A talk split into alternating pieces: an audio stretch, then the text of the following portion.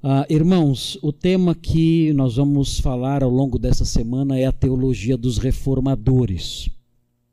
Nós vamos falar um pouquinho sobre a história dos reformadores, não há como falar sobre a teologia dos reformadores sem algumas pinceladas na história ah, dos reformadores, pelo menos os principais deles.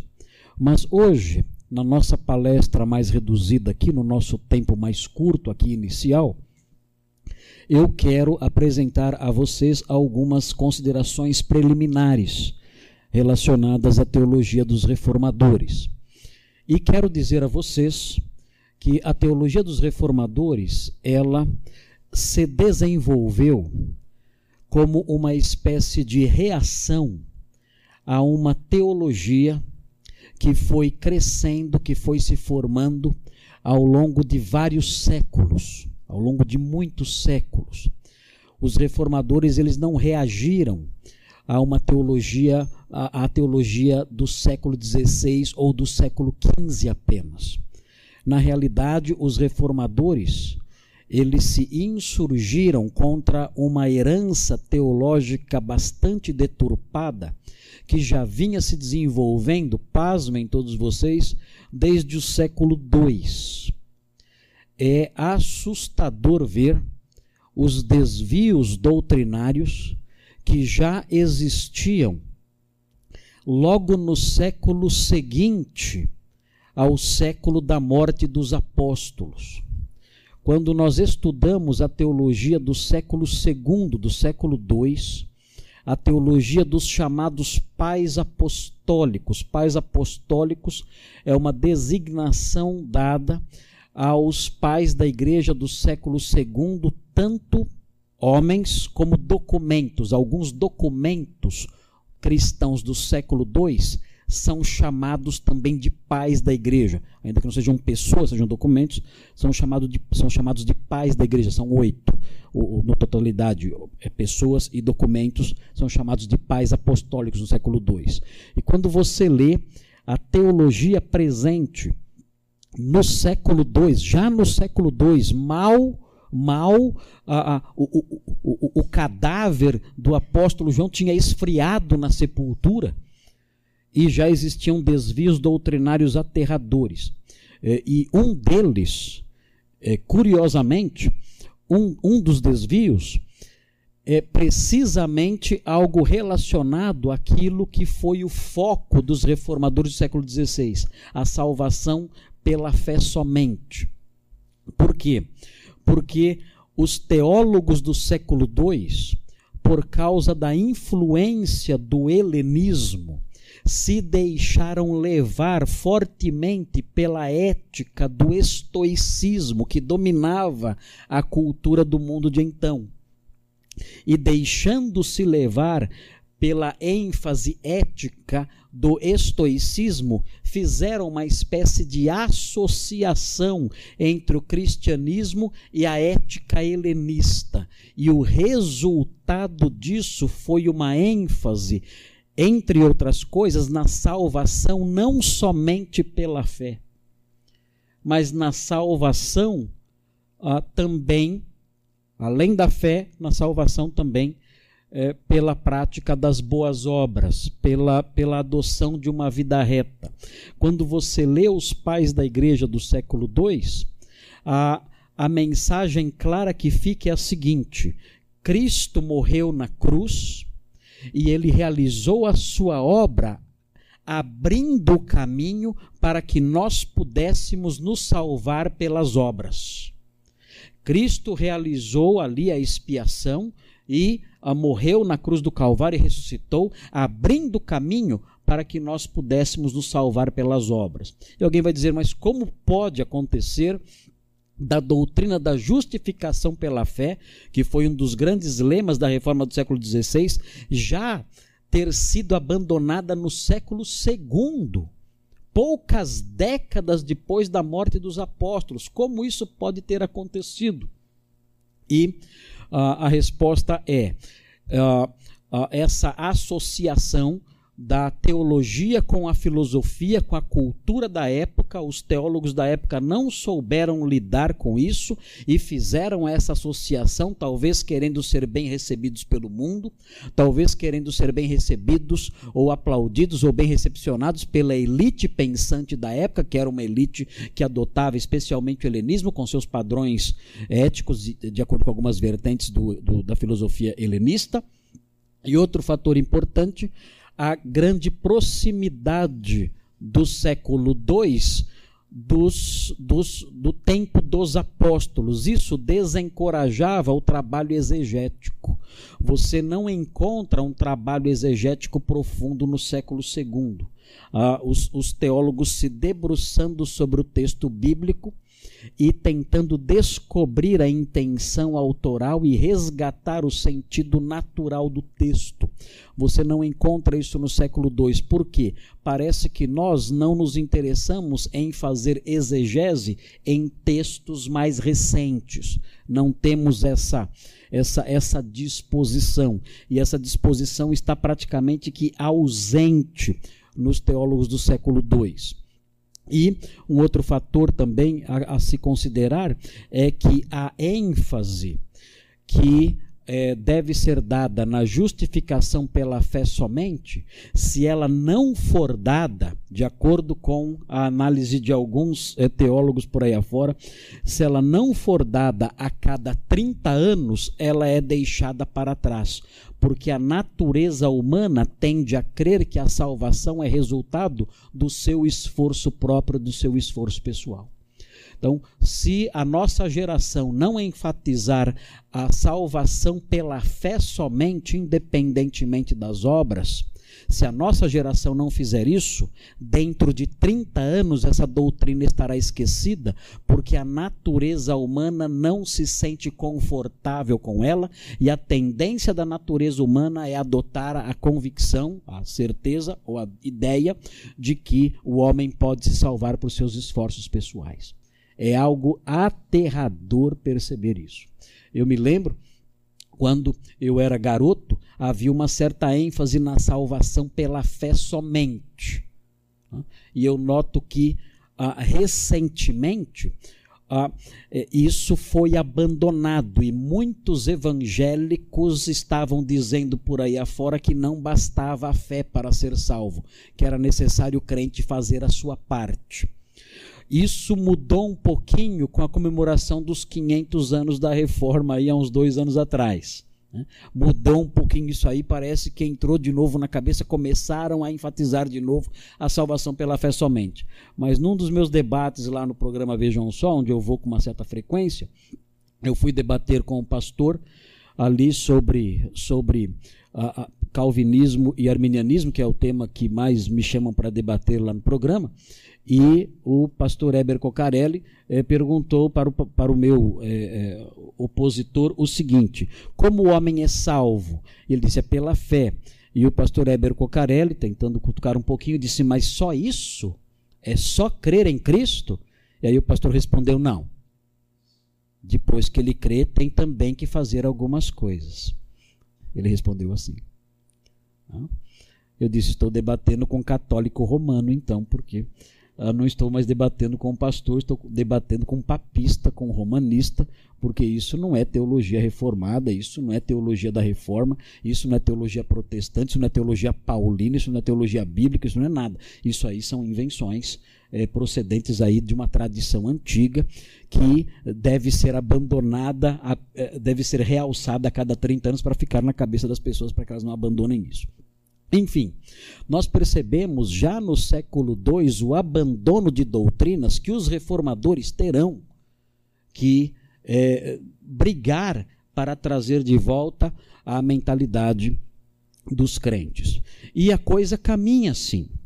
Ah, quando nós caminhamos um pouquinho mais na história da igreja cristã, e nós chegamos no século IV, mas no finzinho do século IV, nós nos deparamos com a, a tradução, uma tradução que foi adotada pelo, pelo, pela Igreja Católica Romana, pelo romanismo, uma tradução é, oficial, uma tradução válida, uh, e uma, uma, uma, tradução que deve ser acolhida como uma tradução é, marcada por autoridade, que é a tradução de São Jerônimo da Bíblia, que é a Vulgata Latina.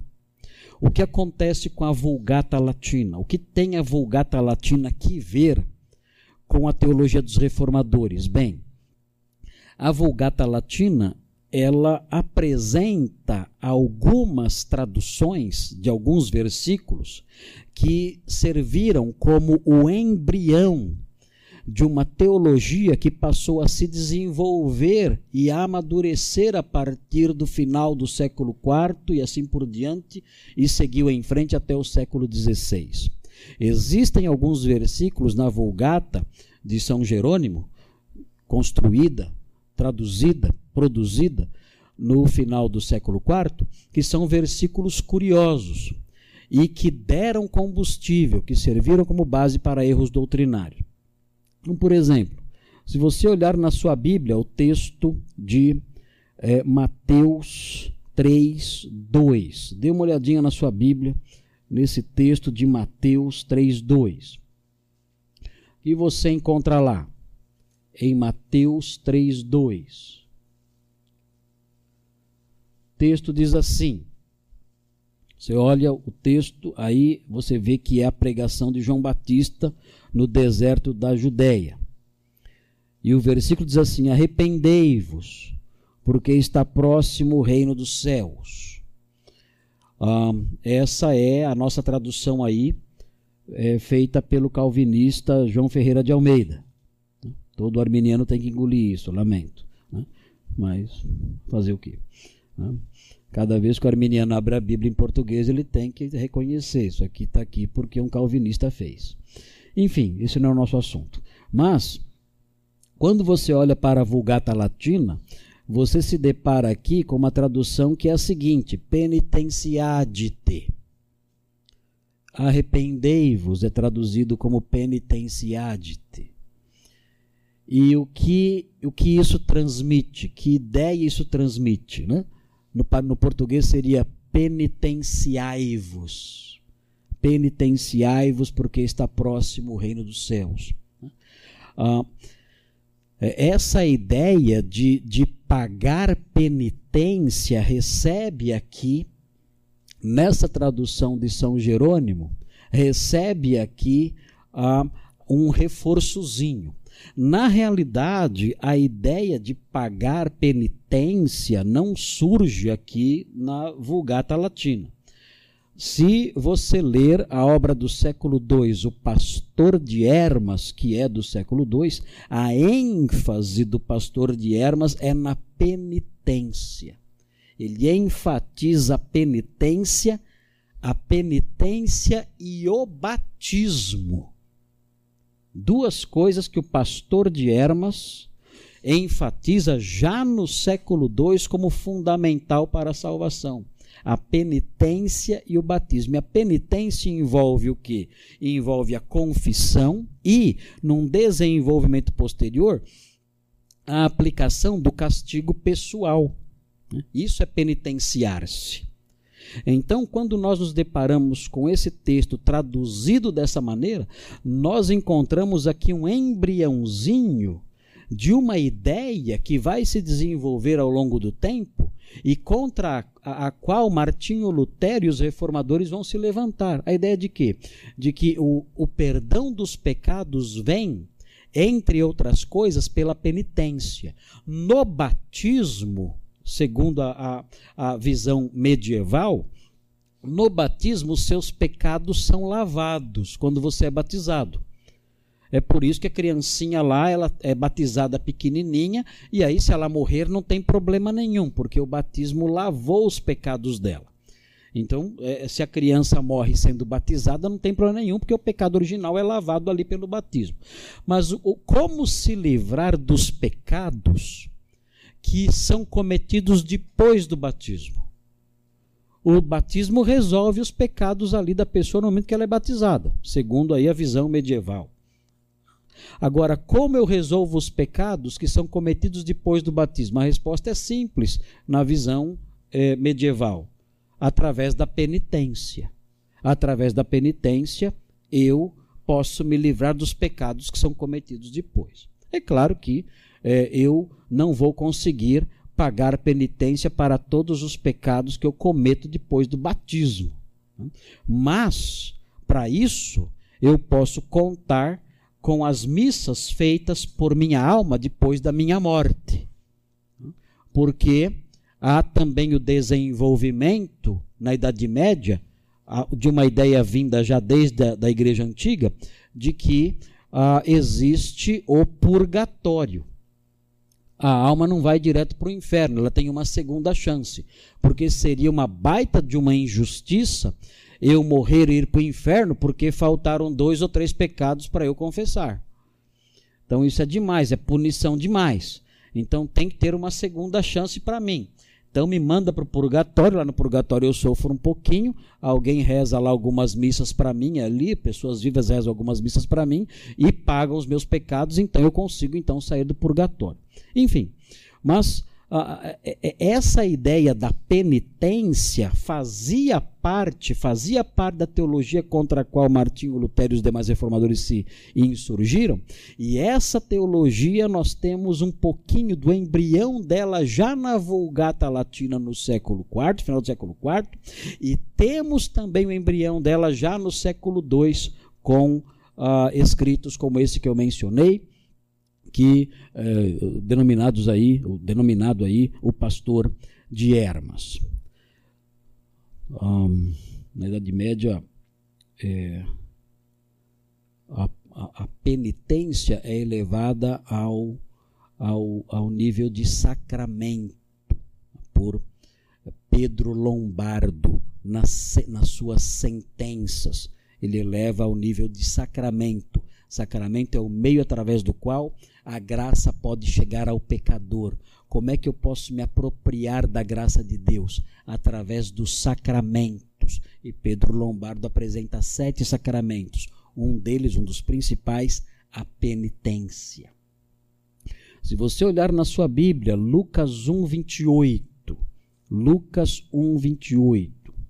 Você vai ver um outro probleminha da Vulgata Latina. Lucas 1, 28.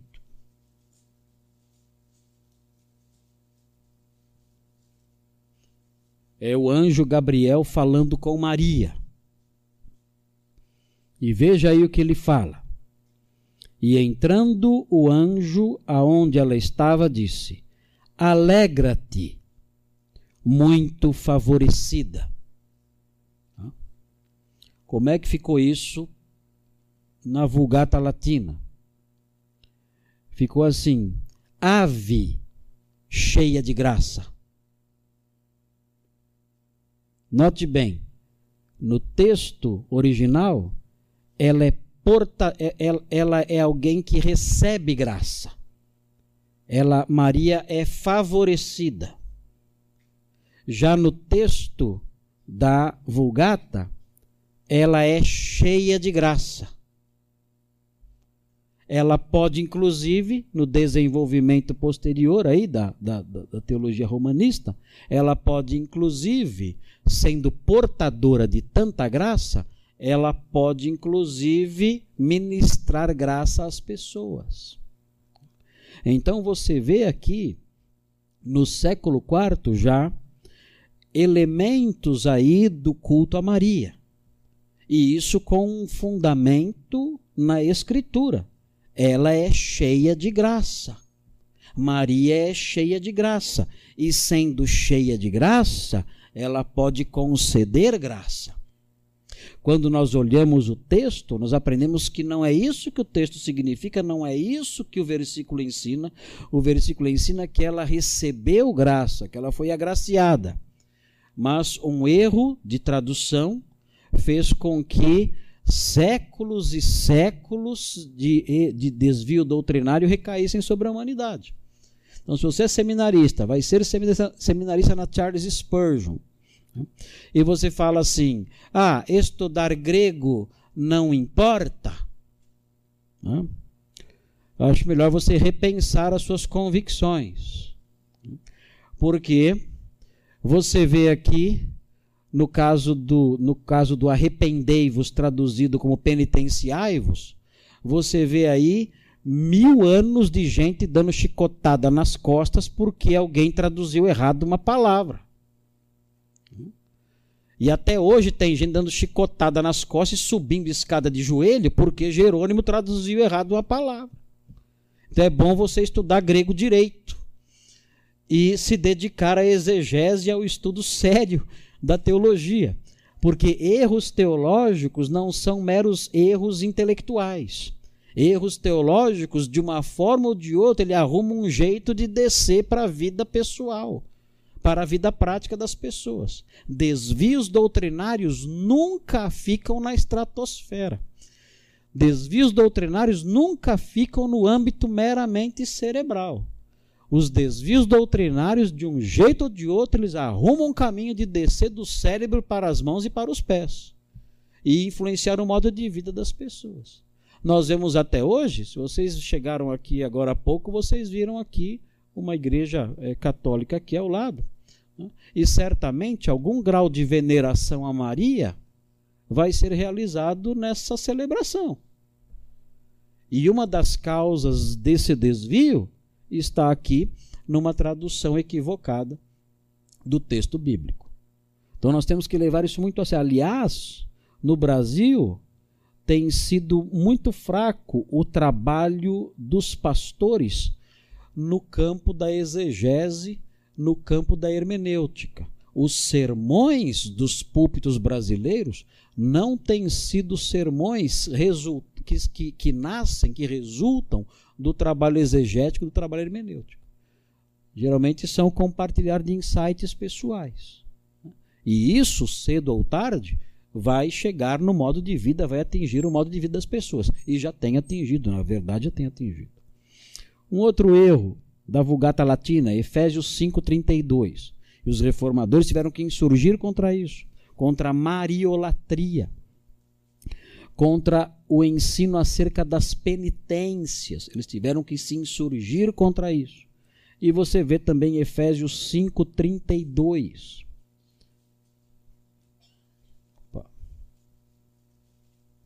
Efésios 5:32. Veja o que diz aí. Diz assim, falando sobre o casamento: Grande é este mistério, mas eu me refiro a Cristo e à Igreja. Como, como isso foi traduzido na Vulgata Latina? Foi, ficou assim: Grande é este sacramento. E aí então você tem o fundamento bíblico da doutrina sacramentalista, da visão sacramentalista. E mais uma vez, o, o que é o sacramentalismo? É a ideia é, de que por meio dos sacramentos a graça de Deus pode chegar ao homem. Como é, como é que eu me aproprio da graça de Deus manifesta na obra de Cristo na cruz? Cristo morreu na cruz por mim. E isso é uma expressão da sua graça como eu me aproprio dos benefícios dessa graça de Cristo ali expressa, demonstrada na cruz por mim. A teologia medieval dizia, através dos sacramentos. Ah, mas existem sacramentos? Claro que existem sacramentos. Há, há menção de sacramentos na Bíblia? Claro que há menção de sacramentos na Bíblia. Cadê? Efésios 5,32. Olha aqui. Grande é este sacramento. O que acontece então? O que acontece é que ah, em 1453 houve a queda de Constantinopla, ah, a invasão do sultão Maomé II, e os muçulmanos tomaram Constantinopla. E Constantinopla, de fala grega, caiu sob, foi o último bastião cristão um, é, ali no, no, na parte oriental do Império, é, do Império Romano, e quando Constantinopla caiu, claro, houve muitas pessoas, muitas pessoas fugiram de Constantinopla, dos horrores da invasão e tudo mais. A, a, a invasão de uma cidade naqueles dias era simplesmente brutal, eram, eram crimes terríveis eram, eram praticados nessas invasões. Constantinopla, uma cidade enorme, uma cidade grande, caiu ali é, sob as mãos é, cruéis, sobre o peso cruel do domínio ali de Maomé II. E ah, intelectuais, sábios, estudiosos fugiram para o Ocidente. E quando eles fugiram para o Ocidente, que foi que eles levaram? Quando, quando um intelectual tem que salvar alguma coisa na sua casa que está pegando fogo, o que é que ele salva? Hã? Salva os livros. E foi o que aconteceu. Então, os intelectuais de Constantinopla quando fugiram de Constantinopla e fugiram para o Ocidente, eles salvaram seus livros e levaram consigo seus livros. Isso fez com que o Ocidente tivesse contato com o grego, as línguas clássicas.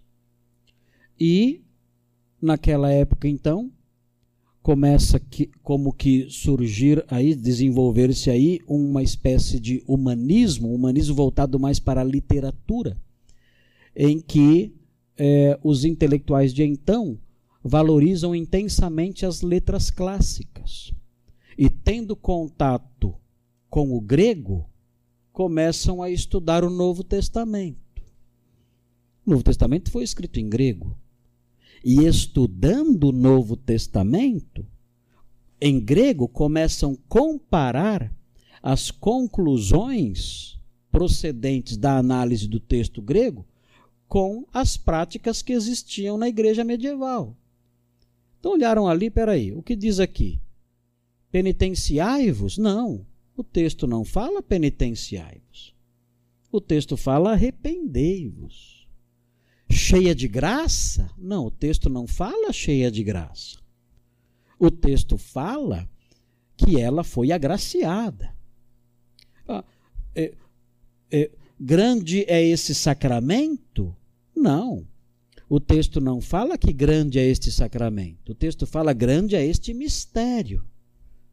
Então, esse acesso ao Novo Testamento grego fez com que os humanistas da época, os humanistas cristãos da época, os humanistas voltados para o, a literatura clássica, comparassem a igreja dos seus dias com a igreja do Novo Testamento.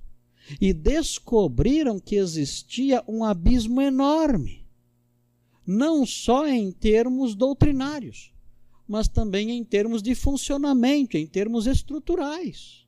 Descobriram isso e disseram: Notem, vejam, o que nós temos na realidade hoje não tem nada a ver com o cristianismo. O que nós estamos ensinando, o que nós estamos ouvindo, o que nós estamos aprendendo, não tem fundamento nenhum no cristianismo autêntico, no cristianismo dos apóstolos. A igreja que nós conhecemos e que nós amamos e que nós defendemos e para a qual trabalhamos, não tem conexão nenhuma, não tem semelhança nenhuma com a igreja que nós descobrimos, que nós, que nós uh, encontramos nos escritos do Novo Testamento, em Atos e nas epístolas. Não há conexão nenhuma, ligação nenhuma entre essas coisas. Então, uh, esse, esse, esse movimento humanista voltado para as letras clássicas foi um dos responsáveis pela reforma protestante. Os reformadores, eles eram todos eles humanistas. Eles eram todos eles estudiosos das letras clássicas. E debruçando-se ali sobre o texto bíblico, fizeram essas grandes descobertas e desenvolveram então uma teologia mais puramente bíblica. Quando se fala então de teologia dos reformadores, nós falamos de uma reação contra uma teologia deturpada que veio amadurecendo aí ao longo de séculos e de uma e de uma teologia mais fundamentada nas escrituras, nas escrituras levando-se em conta as escrituras em seus em seus textos originais, em suas línguas originais. Então, a teologia dos reformadores é isso. É a, a resposta bíblica tardia a uma teologia que ao longo de 15 séculos foi se desenvolvendo sobre bases que não eram bases legítimas. Você vê um outro fator que, que também marcava a teologia nos dias em que uh, os reformadores tiveram, apresentaram essa reação bíblica ao cenário teológico do seu tempo. Um, o problema da autoridade. A, a, a teologia dos reformadores, ela, ela teve que lidar com duas ênfases. Uma delas, a forma como a graça salvadora de Deus alcança o homem. Esse era um tema central, esse foi um tema central da teologia dos reformadores. Como a graça salvadora alcança o homem. Como o homem pode desfrutar da graça salvadora. Esse era um tema que eles tiveram que resgatar. Ah, porque, como eu disse, desde o século II e aí no desenvolvimento todo da teologia medieval, teologia antiga e medieval, a graça salvadora ela deixou de ser compreendida. Claro que houve a atuação de Santo Agostinho na virada do século IV para o século V, nos seus debates contra o monge britânico Pelágio, em que ele realçou bastante a graça de Deus. Mas, ainda que Santo Agostinho tenha saído vitorioso do debate contra Pelágio e contra o sucessor de Pelágio, que foi o Luciano de Eclano, ainda assim a igreja, na sequência aí do seu desenvolvimento eh, eh, teológico, ela foi semi-pelagiana, sempre dando uma ênfasezinha aí nas obras para a salvação. A teologia da reforma, então, ela teve que lidar com isso. Como a graça de Deus alcança o homem, como o homem se apropria, se beneficia da graça salvadora de Deus pela análise do texto bíblico puro nas línguas originais, Martinho Lutero e os demais reformadores, eles descobriram o seguinte: olha, só existe uma forma por meio da qual o homem pode desfrutar da graça salvadora de Deus. O homem é salvo pela graça e isso é mediante a fé somente e desenvolveram, mas aí alguém diz, mas então as boas obras não têm lugar nenhum? Os reformadores sempre realçaram o seguinte: olha, a fé que salva é uma fé somente, mas ela não é uma fé sozinha. Ela é a fé somente que salva, mas essa fé que salva somente, ela não vem sozinha. Essa fé salva e também transforma. De maneira que o homem, quando crê, com essa fé sobrenatural, salvadora, que é dom de Deus, ele, é, ele não somente passa a ser justificado, tem a sua culpa removida e se torna um herdeiro de Deus e inocente aos olhos dele. Mais do que isso, além de ser alguém perdoado e justificado, esse homem que teve essa fé somente, esse homem é também santificado, transformado por essa fé, se torna uma nova criatura. E é aí que entram as boas obras. Essa é a resposta clássica dos reformadores.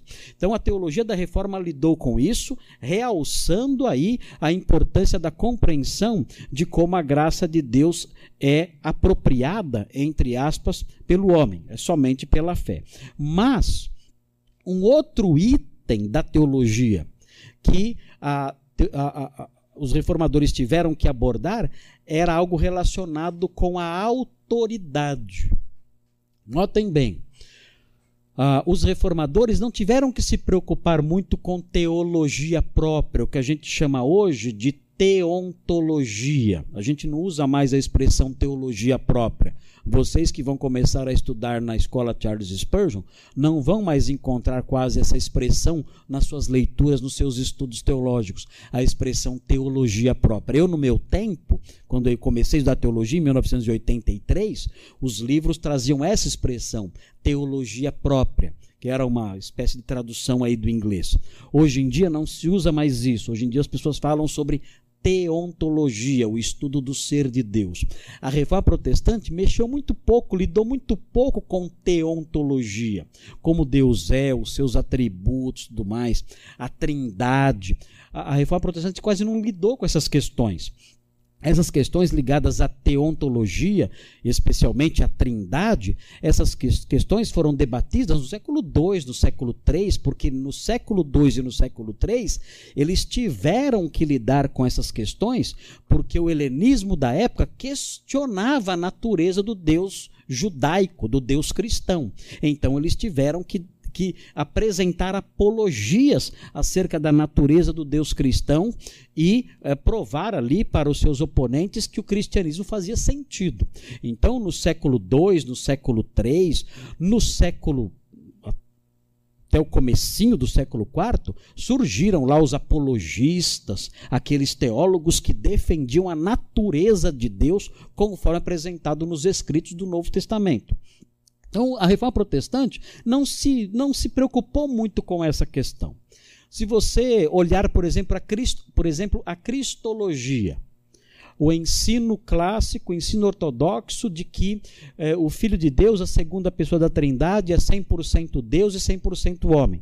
O que nós chamamos, o que convencionou se chamar a partir eh, da, da, do, dos escritos dos, dos, eh, dos grandes capadócios, mais especificamente Gregório de Nazianzo, é, convencionou chamar de união hipostática a união da, da, das duas naturezas, divina e humana, numa só pessoa, na pessoa de Cristo. Essa doutrina ela é, foi desenvolvida é, a partir é, do, do século IV. E ela é afirmada, e afirmada de modo categórico e definitivo, é, no concílio de Calcedônia, em 451. Os reformadores, eles não tiveram que se preocupar com essa doutrina. Eles abraçaram Calcedônia brandamente. E nós aqui hoje, a escola Charles Spurgeon e nós, é, evangélicos ortodoxos, nós todos, sabendo ou não, nós adotamos os ensinos de Calcedônia. Você sabia que você adota Calcedônia? Não sabia? Você adota Calcedônia sem saber, uh, que afirma que Jesus é 100% humano e 100% divino e trabalha com essa questão, com essas discussões da, das, das, duas naturezas. Os reformadores não se preocuparam tanto com isso. Claro que eles debateram um pouquinho sobre isso, há uma correspondência entre Lutero e Zwingli acerca dessas questões aí da cristologia, mas não foi o foco da reforma protestante a é, é, cristologia, escatologia. Os reformadores não se preocuparam tanto com escatologia. Na realidade, nem mesmo os pais da igreja se preocuparam muito com escatologia. Os pais da igreja se, se preocuparam com escatologia na medida em que eles tiveram que defender a ressurreição porque na mentalidade helenista, que era o contexto cultural dentro do qual eles viveram, a ressurreição não fazia o menor sentido, porque na mentalidade helenista a matéria é má. Como poderia uma alma, tendo se libertado da matéria má, voltar para a matéria má através da ressurreição? Isso não fazia o menor sentido. Então, tiveram que defender a doutrina da ressurreição e falar um pouquinho sobre escatologia nessa época. Mas os reformadores, eles não deram muita ênfase à escatologia, não falaram quase nada da escatologia. Na verdade, os reformadores, eles, eles falaram muito brevemente, na teologia da reforma nós encontramos isso, de, acreditando que na realidade eles já estavam vivendo na iminência da vinda de Cristo. Por quê? Eles acreditavam, olha, Cristo está voltando e está voltando já. Ele está chegando e ele está às portas, porque eles acreditavam piamente que Cristo estava prestes a voltar. Por quê? Porque eles acreditavam que o Papa era o anticristo, que se assentava no trono de Deus como se fosse Deus. E não era isso realmente que o Papa fazia? Então eles diziam: olha, o Papa é o anticristo. E, é, é, é, essa era uma afirmação comum entre os reformadores. O Papa é o anticristo. Logo, estamos no fim dos tempos. Estamos no fim dos tempos, o Senhor Jesus está prestes a voltar. Mas é, falavam isso? Falavam, mas essa não era a ênfase também da reforma protestante. A ênfase qual era? A soteriologia. A soteriologia era é, crucial o modo como a graça pode chegar ao homem pecador. E o segundo fator, a graça eu já falei, o segundo fator, fator era relacionado à fonte de autoridade. Qual é a autoridade máxima, infalível, intocável, inquestionável da igreja? Essa era outra questão. Uma questão ligada à eclesiologia. Então, os reformadores enfatizaram a soteriologia e a eclesiologia. Enfatizaram muito isso. E no campo da eclesiologia, eles debateram bastante sobre a doutrina ligada à ceia do Senhor, falaram muito sobre a ceia. A ceia, o debate sobre a ceia fez até com que eles brigassem, como nós veremos aí. Lutero brigou com Zwinglio, virou a cara para ele, não deu as mão, a mão para ele e foi embora. Os dois ficaram de mal pro resto da vida. Né? Nunca fizeram as pazes, né? É, Dis discutiram muito essa questão. Uh, Cristo está presente na ceia ou não? Cristo está presente nos elementos ou não? O que significa a expressão isto é o meu corpo? É uma metáfora ou é uma sinédoque? Se é uma metáfora, então, isto é o meu, meu corpo, significa isto é como se fosse o meu corpo. Se é uma sinédoque, então isto é o meu corpo mesmo. E o que era então? Uma metáfora ou uma sinédoque? Lutero dizia, é uma sinédoque. Zwinglio dizia, é uma metáfora. E os dois brigaram e ficaram de mal e não fizeram as pazes, não. Uma questão eclesiológica, algo ligado ao funcionamento da igreja. Mas a questão principal que mexia e que levava, inclusive, a rompimentos, não entre eles, mas com o sistema eclesiológico estabelecido, eclesiástico estabelecido então, era a questão da autoridade. O que ou quem é ou o que é a autoridade máxima na igreja? Dentro da da visão medieval, a autoridade máxima da igreja era a Bíblia, mas não a Bíblia somente. A, a autoridade da igreja também residia, também repousava na tradição.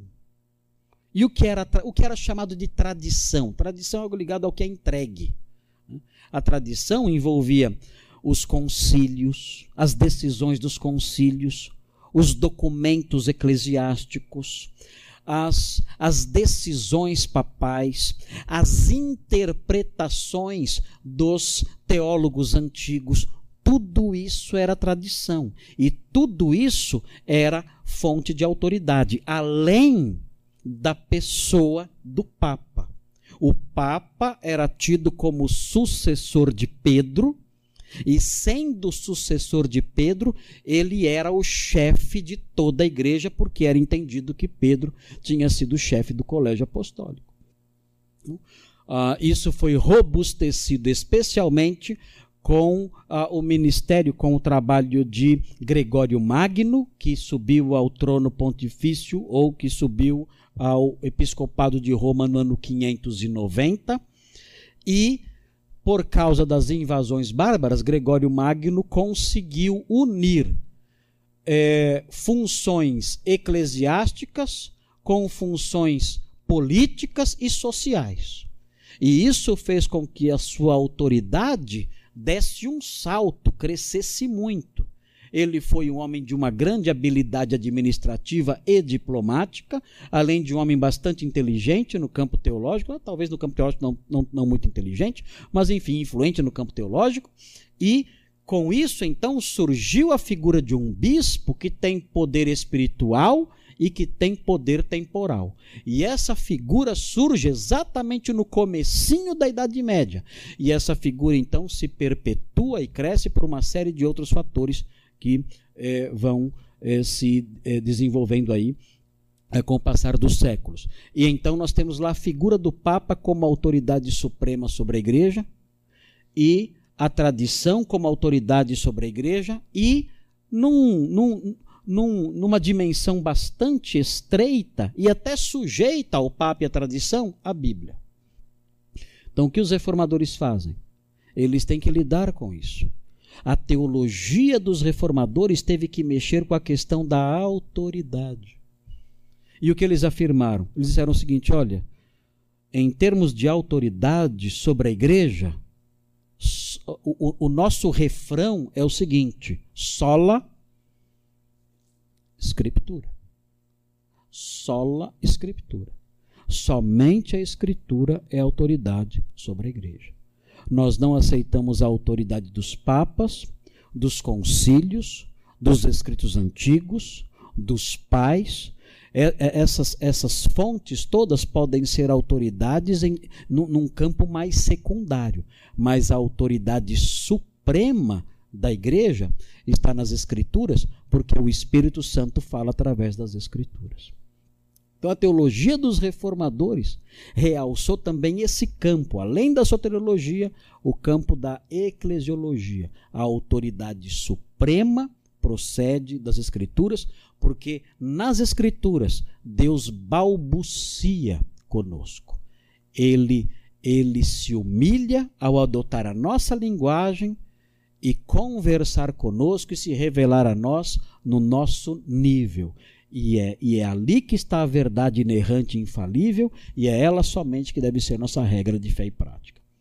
Então, se eu quiser, se eu quiser abraçar a teologia dos reformadores na sua essência, eu tenho que adotar, tenho que resgatar e adotar o ensino de que a graça salvadora de Deus pode ser, pode, pode ser é, pode beneficiar o pecador unicamente pela fé e não pelas obras, mas unicamente pela fé, e eu tenho que reconhecer a Sagrada Escritura como fonte suprema de autoridade sobre a igreja.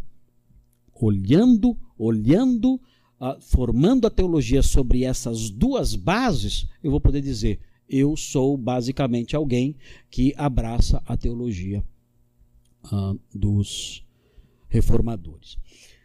Tomando todo um cuidado. Por quê?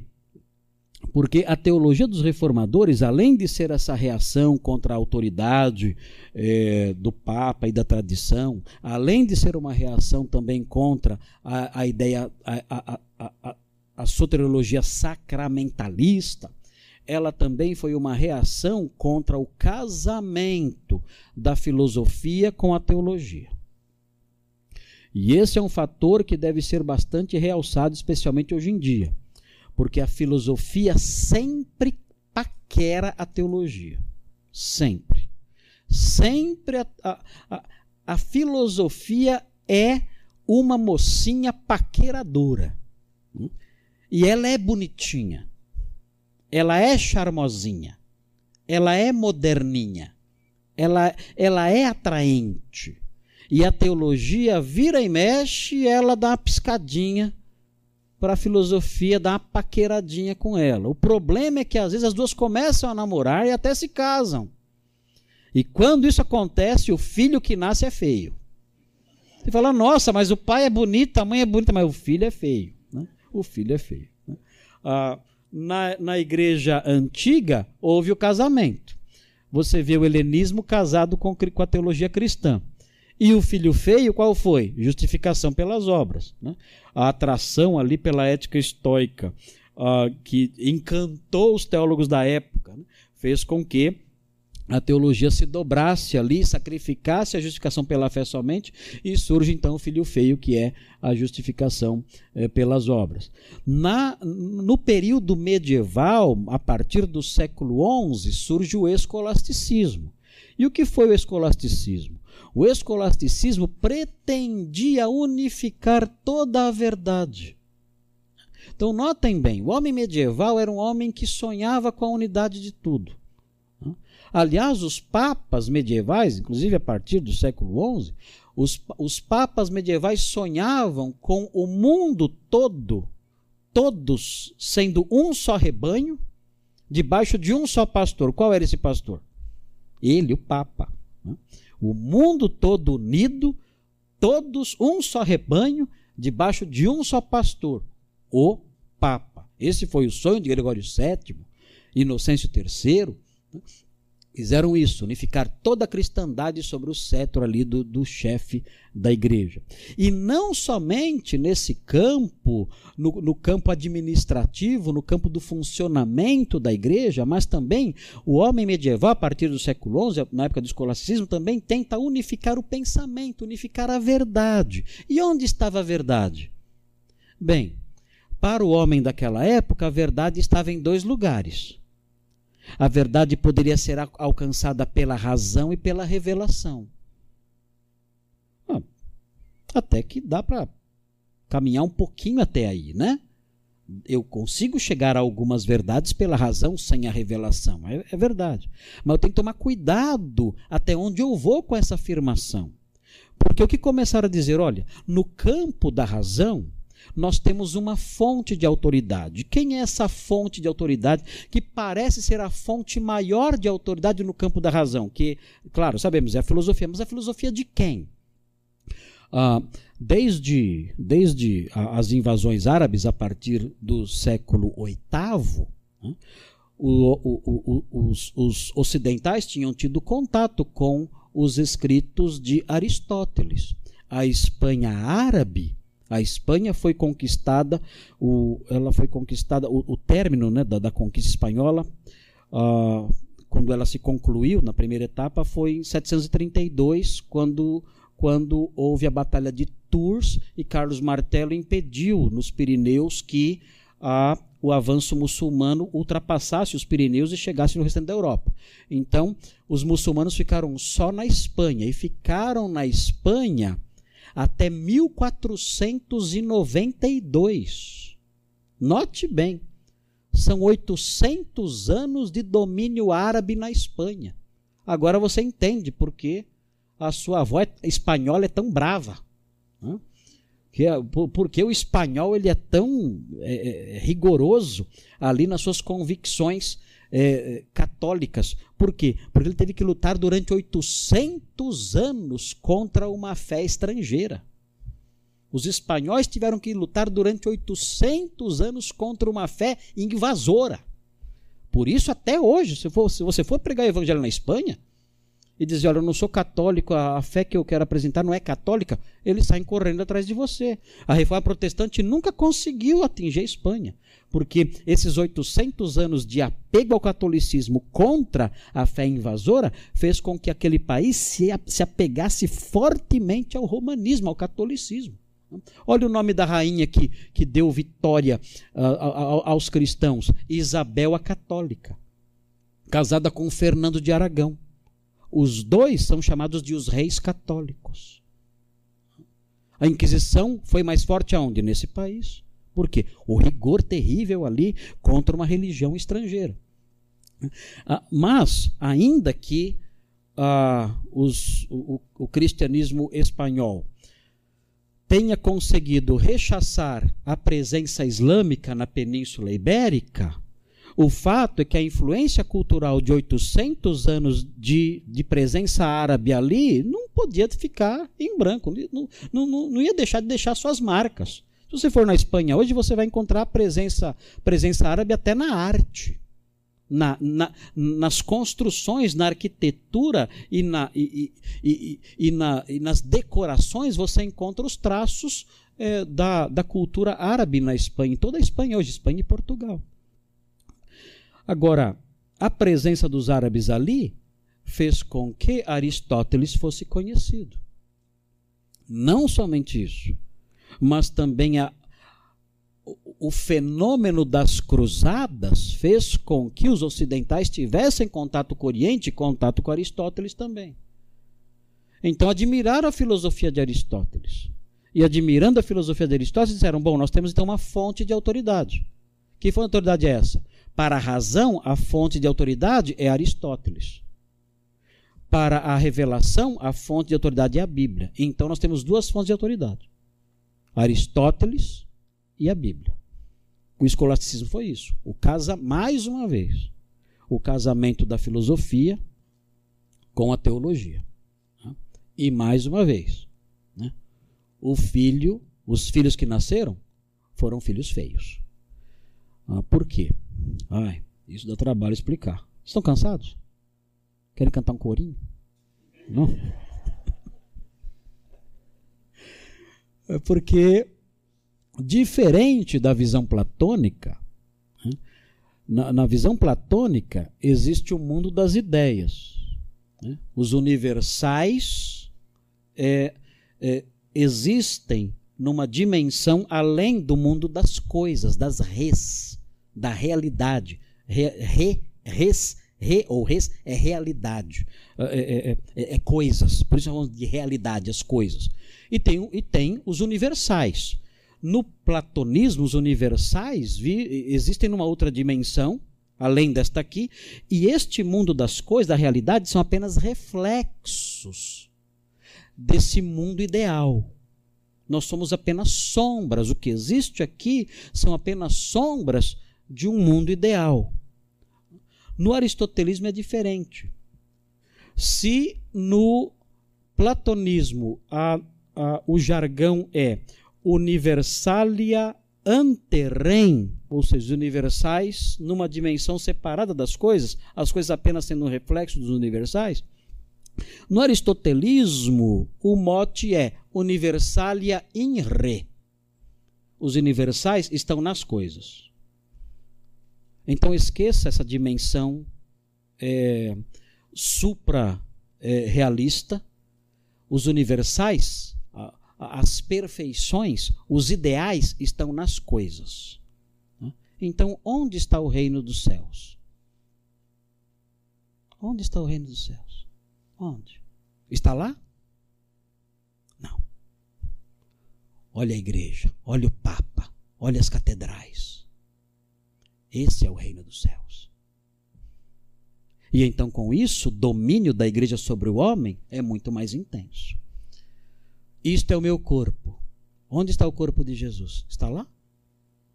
Não. O corpo dele está aqui. Doutrina da transubstanciação. Simples, é, simplesmente a, a aplicação do aristotelismo à Eucaristia. Então, o corpo de Jesus está aqui. Tem lá, claro, a dimensão dele no céu, mas os universais estão nas coisas. O corpo de Jesus está aqui. Quando você come a hóstia, você come carne, sangue, olhos, unhas, cabelos de Jesus. Literalmente, que os universais estão aqui. Ah, os, os reformadores reagiram também contra esse casamento da teologia com o aristotelismo. E disseram: não, é sola escritura.